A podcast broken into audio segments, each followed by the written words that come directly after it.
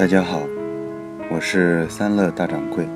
从今天开始，我将在每晚为大家录一篇文章或者诗歌，希望大家能够在文章和诗歌的陪伴下进入梦乡。今天为大家朗诵冯骥才的一篇文章《功德》。在汉堡定居的一个中国人，对我讲了他的一次亲身感受。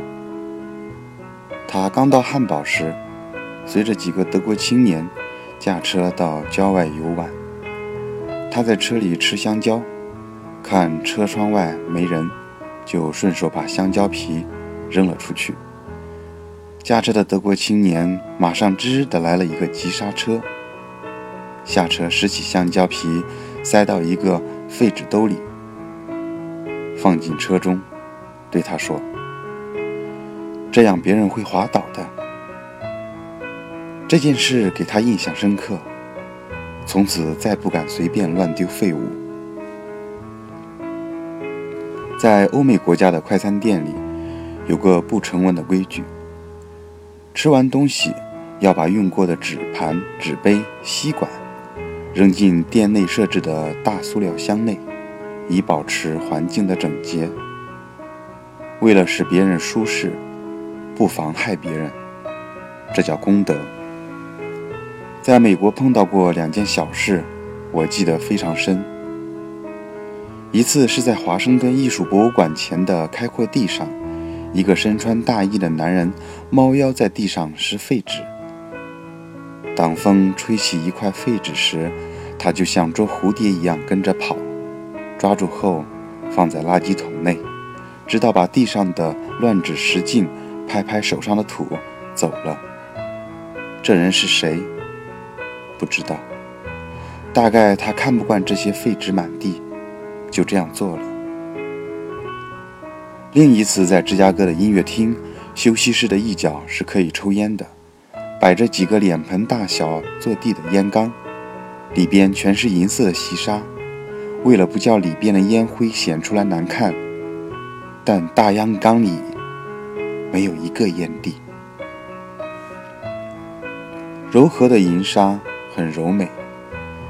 我用手轻拂，几个烟蒂被指尖勾起来。原来人们都把烟蒂埋在下面，为了怕看上去杂乱。值得深思的是，没有一个人不这样做。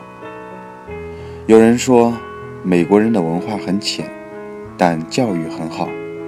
我十分赞同这见解。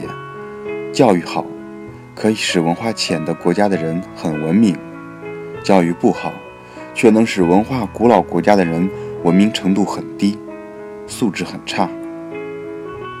教育的德，一个重要成分是功德。功德的根本，却是重视他人的存在。我坐在布鲁塞尔一家旅店的一家旅店的大厅内等候一个朋友。我点着烟，看到对面一个人面前放个烟碟，就伸手拉过来。不一会儿，那人起身伸长胳膊，往我面前的烟碟里磕烟灰。我才知道他也正在抽烟，赶紧把烟碟推过去。他很高兴，马上谢谢我，并和我极友好的谈起天来。我想，当我把烟碟拉过来时，他为什么不粗声粗气地说：“哎，你没看见我正在抽烟？”美好的环境，培养人的功德。比如清洁的新加坡，有随地吐痰恶习的人，也不会张口把一口痰吐在光洁如洗的地面上。相反。混乱肮脏的环境败坏人们的功德，比如纽约地铁，墙壁和车厢内外到处胡涂乱抹，污秽不堪。人们的烟头乱纸，也就随手抛了。好的，招致好的；坏的，传染坏的；善的，感染善的；恶的，刺激恶的。世上万事皆同此理。三乐学院，我是大掌柜。明天见。